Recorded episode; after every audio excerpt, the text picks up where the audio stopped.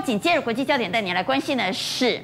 之前轰动全世界的巴拿马文件是 ICIJ 这个机构所公布的，当时可以说是引发了全球权贵富豪大地震了。现在又有新的文件曝光了，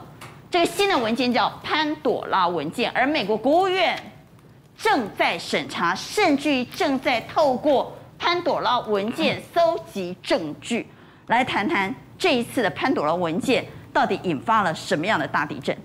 这次潘朵拉文件，其实在这几天慢慢的都有被揭发出来。像前几天的新闻，大家都注意到，哎呦，普京那个俄罗斯总理普丁，为什么他有个情妇？而且情妇为什么都都那么多钱？那我都很仔细在看这个新闻。私生女哎。对对对，然后这里头其实这都是这一次整个潘朵拉文件被揭发出来的其中的小小的内容之一。那潘朵拉文件是由国际调查记者同盟，就刚刚斐人讲的 ICIJ，这当中有一千多位记者跟媒体。他们这次这潘多拉文件查了三年多以上哦，而且他们不是第一次哦，在五年前他们就披露了巴拿马文件，当时巴拿马文件也是吓坏了一大堆人，而且当中揭发了很多中国大陆方面的一些高官他们的一些家属在海外的资产，五年前引起非常多的讨论。那么这一次的潘多拉文件查了有一千一百九十万笔。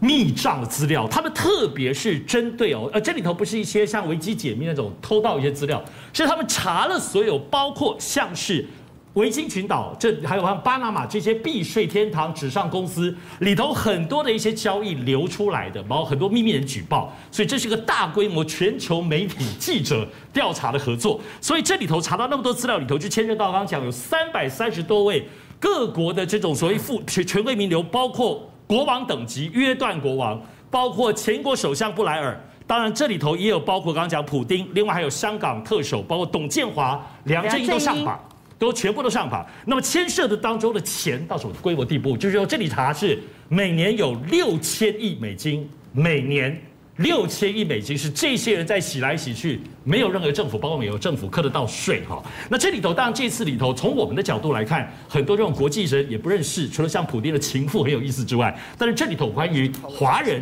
还是有几位受到瞩目，而且他们。我们都会再来谈华人的部分，我们来听 ICIJ 怎么说。We're looking at about 12 million documents from 14 different service providers. These are law firms, um, firms that set up secret offshore accounts for people in multiple jurisdictions. Financial centers of the world, like the US, Europe, leaders are able to funnel and siphon money away and hide it in these jurisdictions through the use of anonymous companies.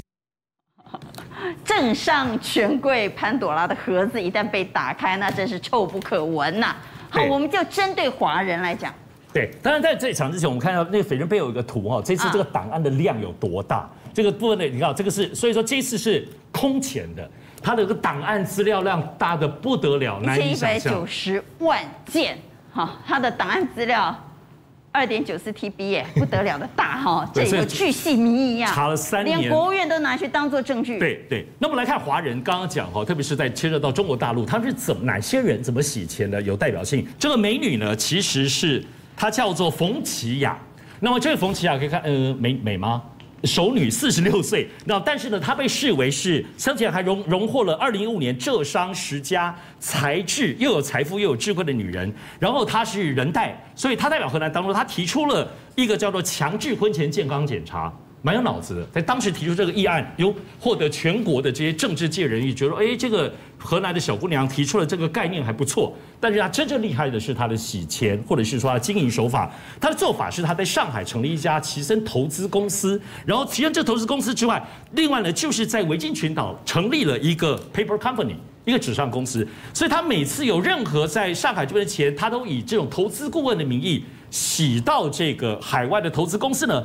因为这个投资公司当中，在透另外再透过瑞士那边开户，再把钱到瑞士，利用瑞士的这个户头，在全世界买美股，赚很多的钱。所以那这些钱当中，这洗来洗去，大概都这个模式。这里头有没有非法？目前其实在这个 ICIJ 里头并没有指出说它是非法，只描述他们的洗钱方式，或者是他们的这种钱的国际流动方式。于是。大家最瞩目的，在这一次里头，就是阿里巴巴。马云身边也是台湾出身的蔡崇信。哦，蔡崇信也被点名了。对，他们被点名，而且他的手法也被指出。嗯，对，那他主要是部分是说，在一九九九年阿里巴巴集团成立最初的时候呢，蔡崇信就已经成立了一个纸上的公司，但是而且这个公司呢是一个 VIE。简单讲说，在投资的领域当中，或国际的这种海外资、海外账户当中，叫做可变利益实体。也就是说，这里头它可以转换它的资本跟现金的一些特别的巧门或特别的这种资格。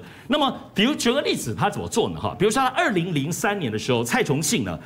他自己的这个 MSG，当然 MSG 这个公司呢，嗯，他有三百万股的阿里巴巴的股票。他就送给了另外一个维金公司，叫做 P N H，他送给他，送给他。二零零三年哦，然后呢，两年之后，哎呦，蔡崇信突然变成被送的这个 P&H 公司的唯一的董事。哦，然后再把它拿回来。还没讲完，还没拿回来。再过了一直到二零一零年，再过了八年之后，然后呢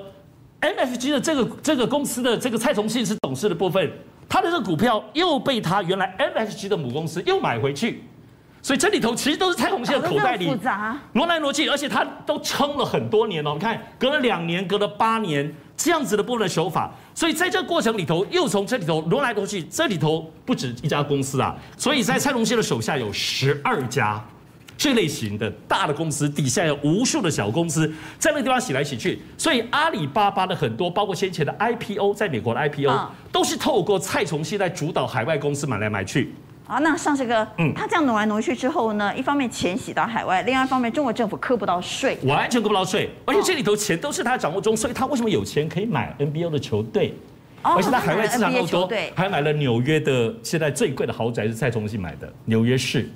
最贵的豪宅蔡崇信买的。所以蔡崇信在这一次的潘朵拉文件也上榜了，也上榜，还有这里头有没有非法？美国方面跟中国大陆现在都会追查了。还有一个家族上榜是比较引人注目的是曾庆红家族。对，曾庆红家族其实，在先前之前的呃 ICIJ 他们查的巴拿文件的时候，已经点名讲了非常多。但是这次呢，又特别点名到曾庆红家族。除了讲到曾庆怀他方面的这个洗钱之外，那也介绍了他的另外一个他曾庆红的侄女叫曾宝宝。曾宝宝对，曾宝宝投资了一个叫花样年的控股集团。但是呢，他这次在这点点名当中最惨的，因为他主要是买了恒大的很多的相关的股票，也是用海外的海外的这种 paper company 买，结果他这一次因为暴雷负债了三千五百七十亿，那么这一次现在这一波里头大家都赚钱，只有这个曾庆红家族的曾宝宝是比较惨。当然，其实曾庆红家族在整个海外资产长期以来都被盯都被盯上了，除了刚刚讲曾庆怀他的弟弟是在香港，而且他包括有香港有。买了银行，另外跟影剧圈的关系非常非常好，有很多的投资。先前我们在聊有关于赵薇啊等等的这些事件里都牵到此。那么这里当然跟台湾有关系，主要也就是曾庆红他的儿子曾伟啊，曾伟他因为先前都知道呢，有有两个有关，一个在两岸交流期间，他跟台湾的一个金融大鳄。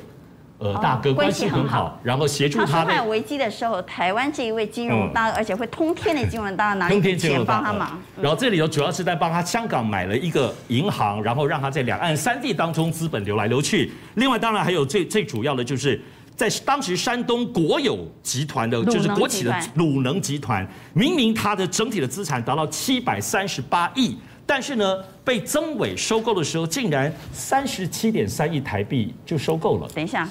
七百多亿资产的公司，他花三十几亿就可以收购，对，所以那不是直接套现了七百亿吗？对，然后他当然这种不不只是在用用中国大陆的公司，因为还包括还有海外的其他的这些公司，所以这些 ICIJ 都是在先前揭露的，就是这些我们刚刚讲，无论是美女政治家，无论是蔡崇信，包括无论是曾庆红家族这种海外的洗钱方式。